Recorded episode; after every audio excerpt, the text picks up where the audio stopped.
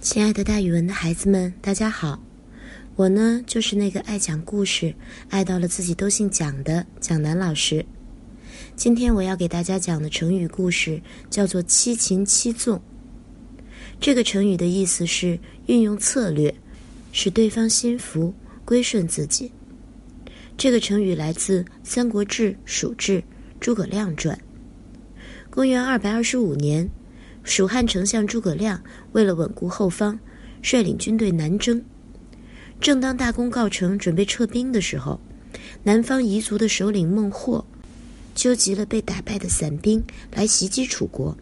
诸葛亮早就听说过孟获，他不但作战勇敢、意志坚强，而且待人忠厚，在彝族中极得人心，就是汉族也有不少人钦佩他。于是诸葛亮决定把他争取过来。孟获虽然勇敢，但不善于用兵。第一次上阵，见到蜀兵败退下去，就以为蜀兵打不过自己，不顾一切地追上去，结果闯进了埋伏圈，被抓起来了。孟获认定自己是要被诸葛亮处死的，因此对自己说：“死也要死得像个好汉，不能丢人。”不料诸葛亮亲自给他松绑，好言规劝他归顺。孟获不服这次失败。傲慢地拒绝了诸葛亮，诸葛亮也不勉强他，而是陪他观看已经布置过的军营，之后又特意问：“你看这军营布置的如何呀？”孟获观看得很仔细，他发现军营里都是些老弱病残的兵，就直率地说：“以前我不知道你们虚实，所以我被打败了。现在看了你们军营，如果就是这个样子的话，要赢你并不难。”诸葛亮也不做解释，笑了笑，就放了孟获。他料定孟获今晚肯定会来偷营，于是布置好了埋伏。孟获回去之后，得意洋洋地对手下的人说：“你们放心吧，楚军都是些老弱残兵，军营的情况我也已经看清楚了，没有什么了不起的。今夜就去劫营，肯定能够抓住诸葛亮的。”当天夜里。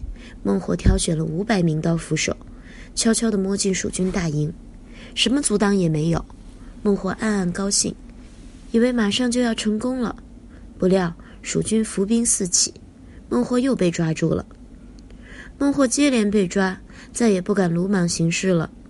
这次他被放了之后，又带领所有人马退到了护水南岸，只守不攻。蜀兵到了护水，没有船，不能过去。天气又热，困难重重。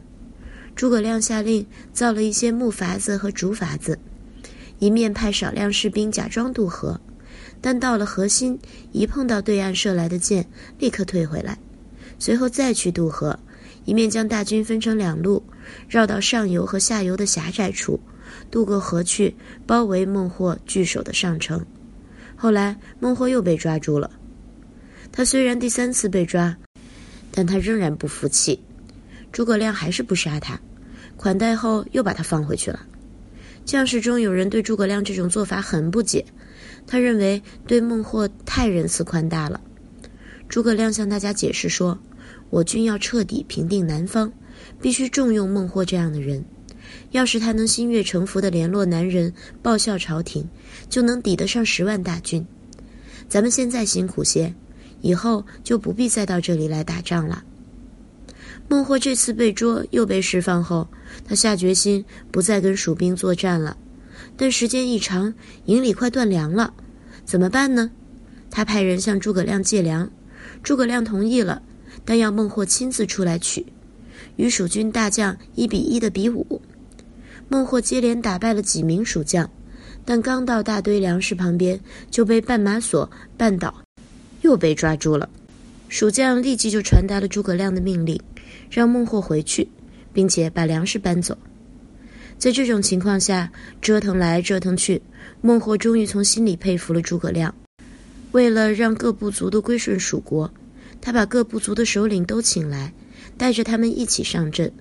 结果又被蜀兵引进了埋伏圈，一网打尽。